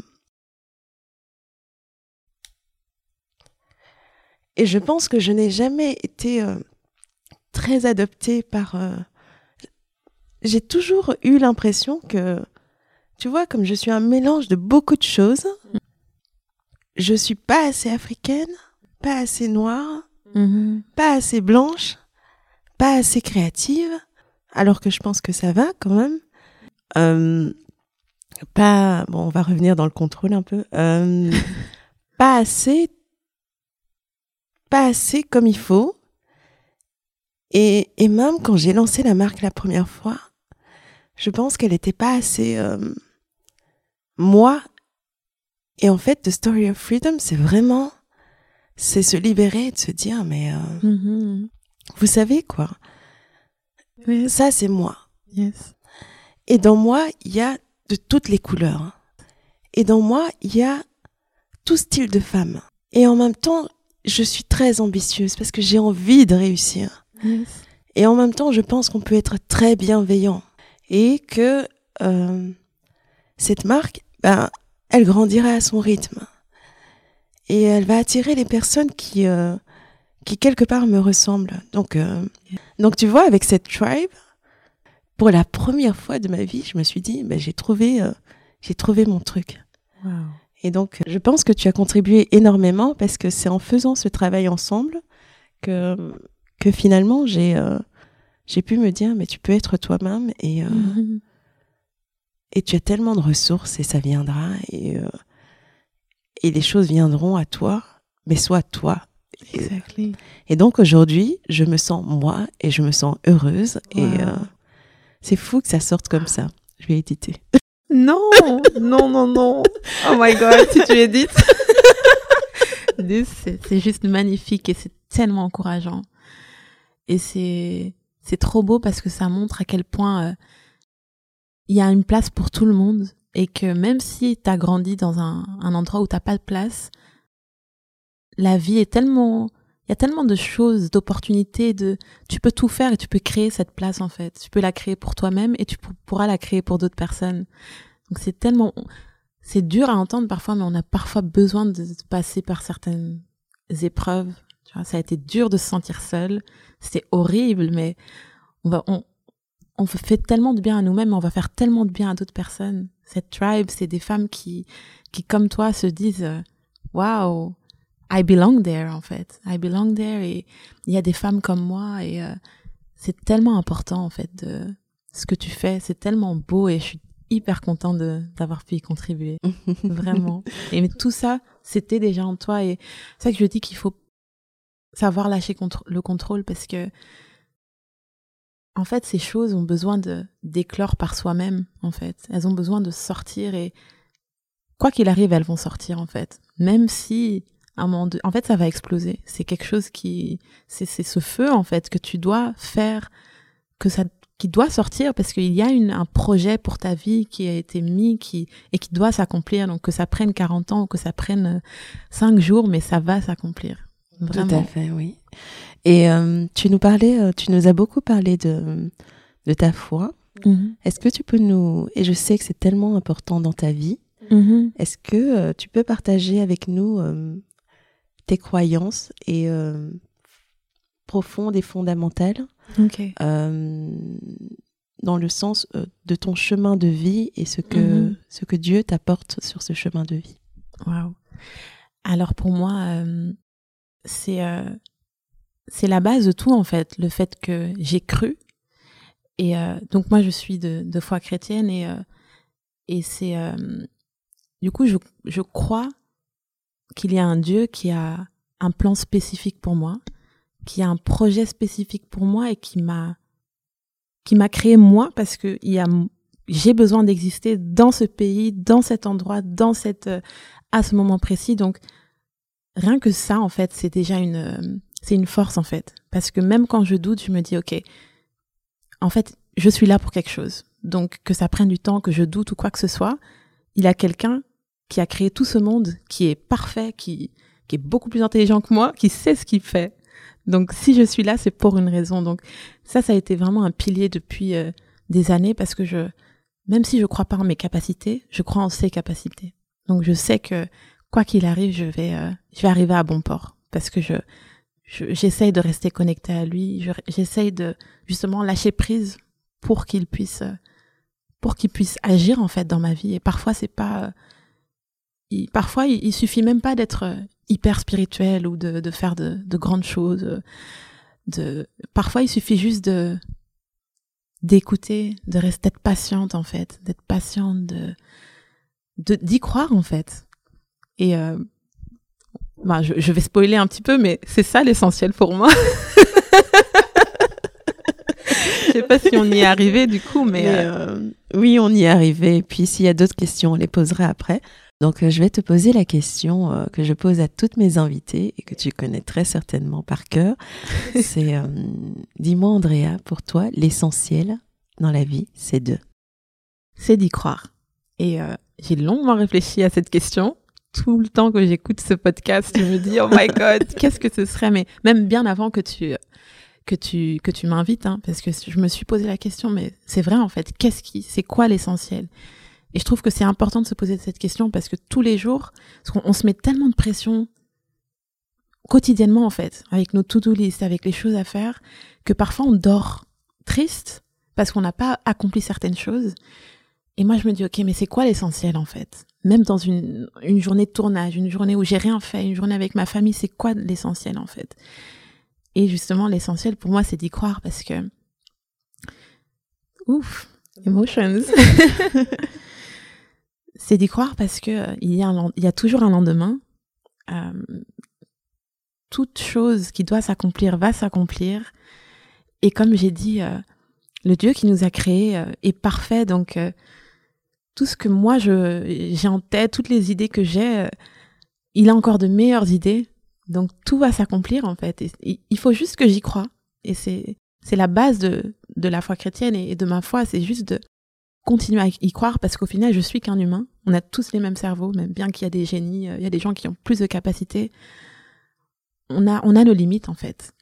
Mais ce qui fait la différence dans notre euh, dans ma vie en tout cas et que je souhaite qu'il puisse faire la différence dans la vie d'autres gens, c'est vraiment d'y croire et de croire que le monde regorge de tellement de, de possibilités, on peut faire tellement de choses, de croire en soi-même aussi, de croire vraiment qu'on a des capacités parce que comme j'ai dit, on a, on a tous été créés pour un but précis, qu'il soit petit ou grand, il y a un but et, et même ce petit but peut engendrer un très grand but dans la vie de quelqu'un d'autre.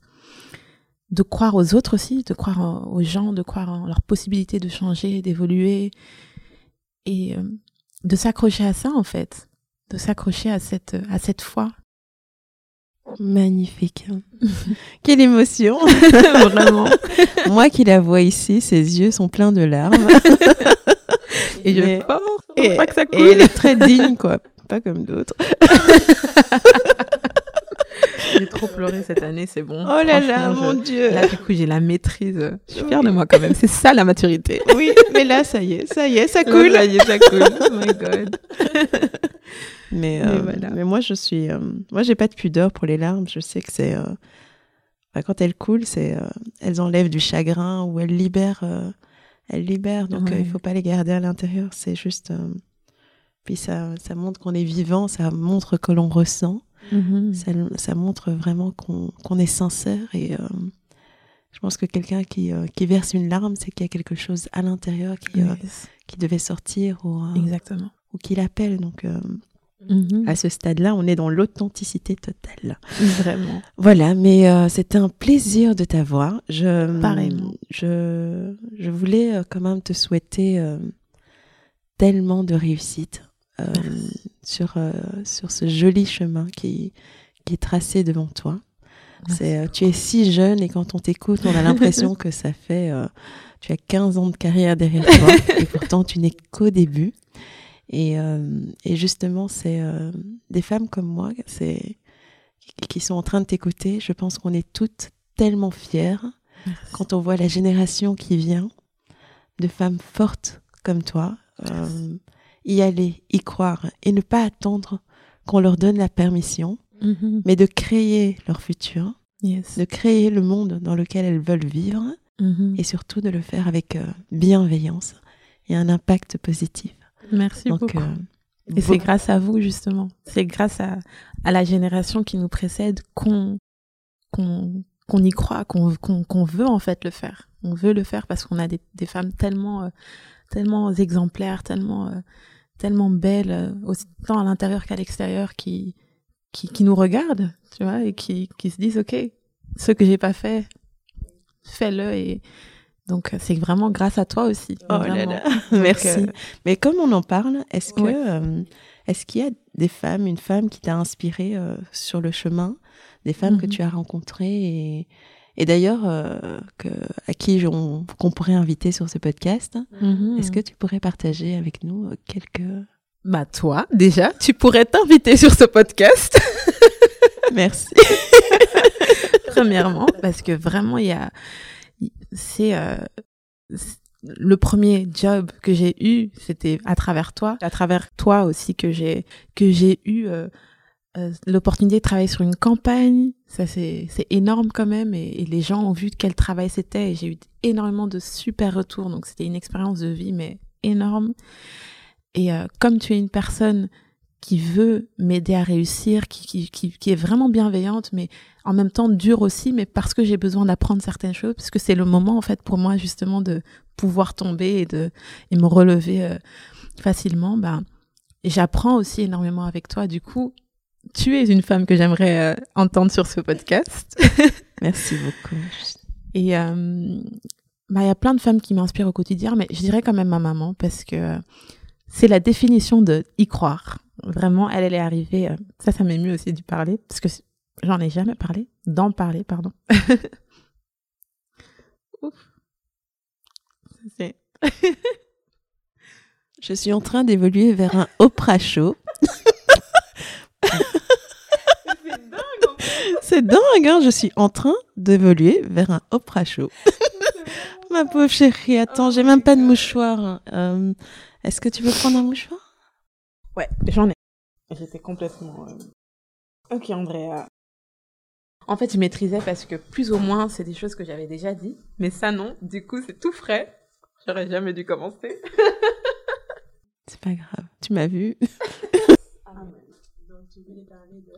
de... ma maman. Parce que je disais que c'est la définition d'y croire. Parce que euh, ben, elle est venue euh, ici euh, en Belgique euh, à l'âge de 25 ans justement ou un petit peu plus jeune, mais je vais dire 25 ans parce que c'est une plus belle symbolique du coup vu que j'ai 25 ans. Oui, tu viens de fêter ton, ton anniversaire. Joyeux anniversaire à toi. Merci beaucoup. Plein de bonnes choses. Merci. Du coup, elle est arrivée ici parce qu'elle croyait qu'il y avait mieux pour son futur, qu'elle pouvait créer, construire quelque chose pour sa famille aussi. Et, euh, elle est arrivée, elle avait littéralement rien, quoi. Elle a commencé à travailler dans dans un petit bar et euh, c'était pas facile pour elle, mais elle s'est accrochée à cette foi qu'elle avait et euh, et euh, elle a cru en moi aussi. Donc même si elle se disait mais c'est un peu fou comme rêve, c'est un métier aussi qu'elle connaissait pas, qu'elle voyait parfois sur le à la télé, mais c'était mais elle y a cru. Elle a toujours cru en moi et et c'est vraiment spécifique à moi parce que même si elle a sa relation avec mes frères et sœurs aussi, mais euh, il y a quelque chose de particulier avec la foi qu'elle a dans ma, en moi et à ma carrière. Et, euh, et du coup, ouais, ma maman, ça a été euh, un exemple de vraiment s'accrocher et de, et de, ouais, tout finit par s'arranger, en fait. Et c'est touchant parce que,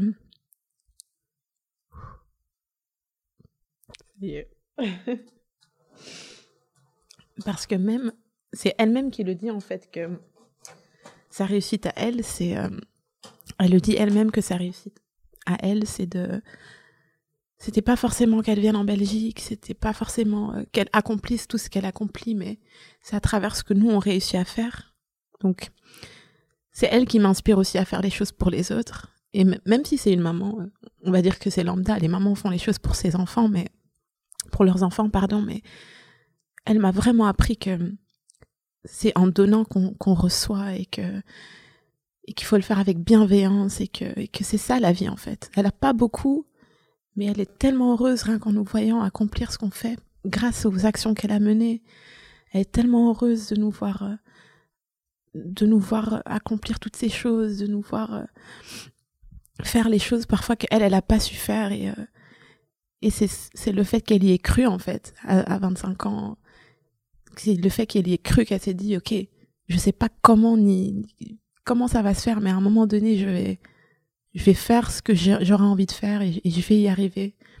Et euh, du coup, ouais, c'est c'est un exemple de de cette essentialité, ça compte. je sais pas comment on dit. Oui, de, de, ce qui est essentiel dans ta vie, essentiel. dans ta vie et qui, euh, qui fait toute la différence pour toi, en tout cas, oui. C'est ça.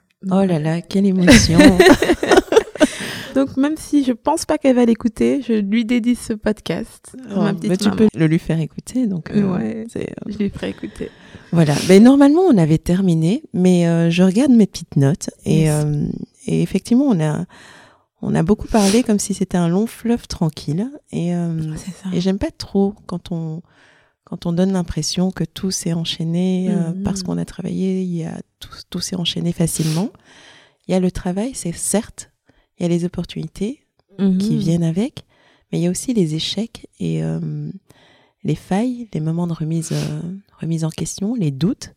Est-ce que tu pourrais euh, partager avec nous un moment qui était particulièrement difficile mhm. et un échec cuisant peut-être que tu retiens et qui t'a peut-être transformé? Yes.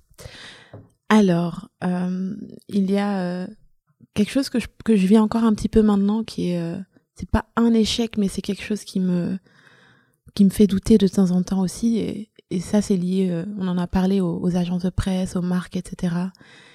Cette, ce manque un petit peu de reconnaissance, enfin de parce que je sais que j'ai pas la même notoriété que d'autres stylistes, tu vois, mais euh, parfois le fait d'avoir tellement d'idées et de pas pouvoir les concrétiser parce qu'on te répond pas ou que t'as pas ce nom, c'est tellement, euh, t'as l'impression de tu vois, de pas savoir avancer à, au rythme que tu veux en fait. Donc ça, c'est vraiment euh, quelque chose que que je conseillerais quand même à, d'autres stylistes qui veulent se lancer de, de prendre en compte que qu'il faut être patient avec ça quand même. Qu'il faut être patient parce que ça ça définit pas, ça te définit pas ni, toi ni ton talent et tu vas trouver des alternatives. Comme moi, je, je trouve des alternatives. Donc ça, c'est un petit peu chiant d'avoir ce refus parfois et ce, des, des centaines de mails que tu envoies et qu'on ne répond pas qu'on te réponde pas, ça c'est. Euh, tu penses qu'on n'a pas tous euh, les mêmes chances? Je pense honnêtement qu'on n'a pas tous les mêmes chances, ouais. Qu'est-ce qu'on peut faire pour changer ça? Parce que moi, j'aime pas se plaindre euh, pour se mhm. plaindre. Comment est-ce qu'on peut changer ça? À qui est-ce qu'il faudrait parler? Qu'est-ce qu'on pourrait faire? Mhm. Parce que bon, la conversation s'éternise, mais mhm. mais je pense que c'est important de rentrer dans l'action et de se dire on veut changer le monde positivement. On veut que quelqu'un qui a du talent puisse se voir offrir les mêmes opportunités qu'une personne qui, euh, qui est fils d'eux ou qui a un réseau euh, fermé. Qu'est-ce qu'on mhm. pourrait faire aujourd'hui? Est-ce que tu y as pensé? Bah, Rien qu'avec The Silent Office, c'est un début aussi, de vraiment pouvoir euh, m'entourer de personnes qui se sentent comme moi et de construire quelque chose pour nous, en fait, déjà. Et pas simplement en tant que personne racisée, par exemple, mais vraiment toute personne qui, qui se sent limité en fait. Donc construire les choses euh, comme tu fais aussi avec la tribe, avec l'essentiel et avec la marque tout court, c'est un moyen aussi de vraiment se dire je, je n'attends pas en fait, je, je le fais.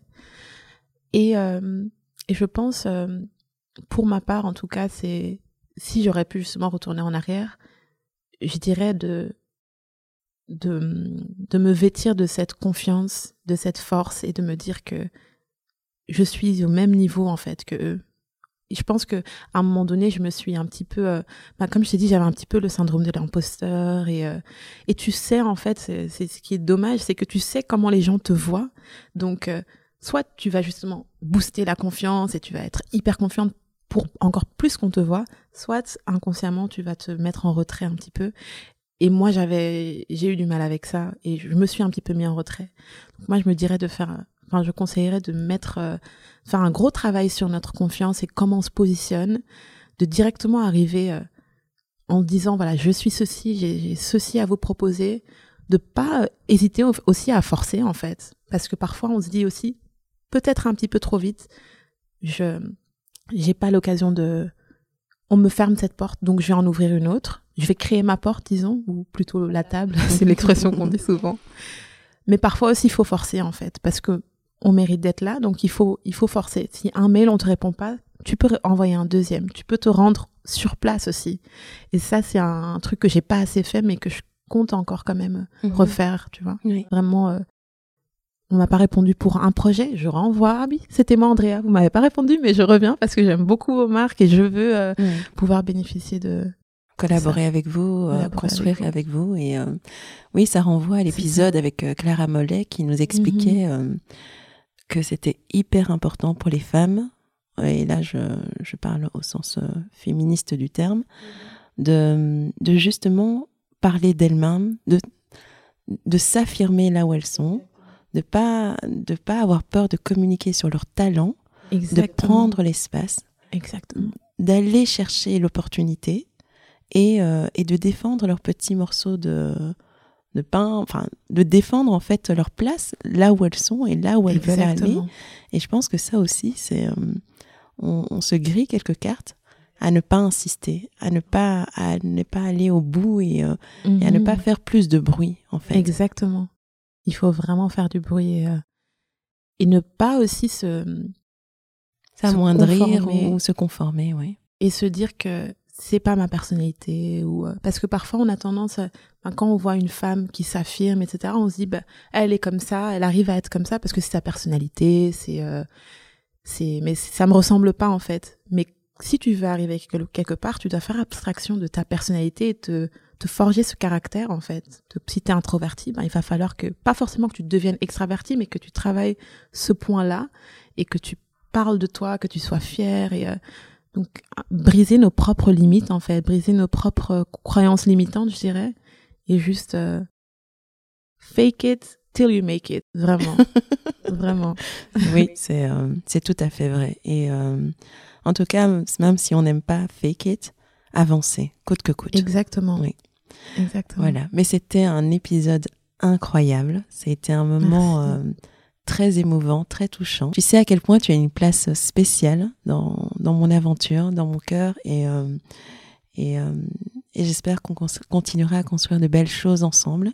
Yes. Et je serai toujours là pour te, pour te regarder. Et, euh, Merci beaucoup. Et n'hésite pas si tu as besoin de quoi que ce soit. Tu sais que tu peux compter sur moi. Donc, Merci beaucoup. Vraiment. Et c'est pareil. On a celle qui nous écoute. N'hésitez pas à continuer à, à soutenir la marque, qui est une très très belle marque et qui qui fait de belles choses au-delà des sacs. C'est, euh, je parle en tant que consommatrice parce que j'ai mon propre sac maintenant, mais je parle euh, aussi en tant que personne qui connaît Yeba du coup et je peux vraiment affirmer que ce qu'elle véhicule sur les réseaux c'est c'est vraiment elle c'est vraiment euh, c'est pas une fausse bienveillance pour attirer des clients c'est pas une fausse image qu'elle se crée c'est une c'est la réalité donc c'est ce genre d'entrepreneur, de créatrice, de styliste, parce que c'est une styliste qui crée, qui dessine. Donc, euh, il faut la soutenir et, euh, et on va, on va y arriver tout ensemble. Oui. Oh là là, merci. voilà, le moment, enfin, c'est le moment de partir ou en tout cas de les laisser parce que là, on les a tenus euh, jusqu'au bout. C'était un plaisir. Je t'embrasse très fort. Hein. Moi aussi. À très vite. À très bientôt. Au revoir. Au revoir. It's a wrap.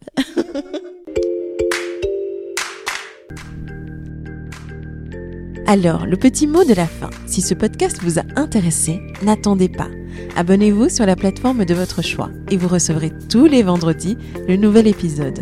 Aussi, n'hésitez pas à le partager auprès de vos amis et de vos proches qui pourraient être intéressés. Cela nous aiderait tellement à grandir. Et si vous ne l'avez pas encore fait, laissez-moi un avis ainsi que 5 étoiles sur iTunes. C'est comme ça que nous aurons la chance de monter dans les classements et d'atteindre plus de monde. Merci d'avoir été aussi nombreux à nous rejoindre. Poursuivons notre route ensemble. À la semaine prochaine. À bientôt.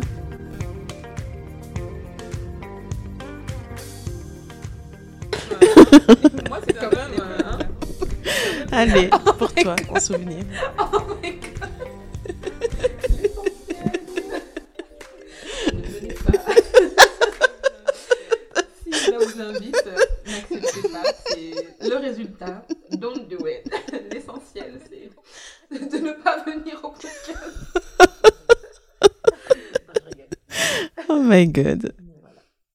Du coup, ah mais vraiment. Quelle émotion. mais pourtant, non, je savais pas. parce que je me suis dit, non, je vais, je vais, gérer. Et la fin, oh, c'est pas parti. Mais bon. C'est parce que t'as trop gardé, en fait. Ouais, c'est ça aussi. Et une fois que tu lâches les vannes, oh bam C'est là aussi où on est pareil. Ouais. Oui, moi, je. Enfin, tous ceux qui me connaissent, euh, à un anniversaire, je chiale. Il y a un bébé qui naît, je chiale. c'est dingue. Plus je grandis, plus c'est exagéré. Mais oui. Moi, je suis vraiment très émotive. Pas émotive, mais très touchée, en fait. Une fois que ça touche mon cœur, ça y est, quoi. Bam, ça sort. Oui.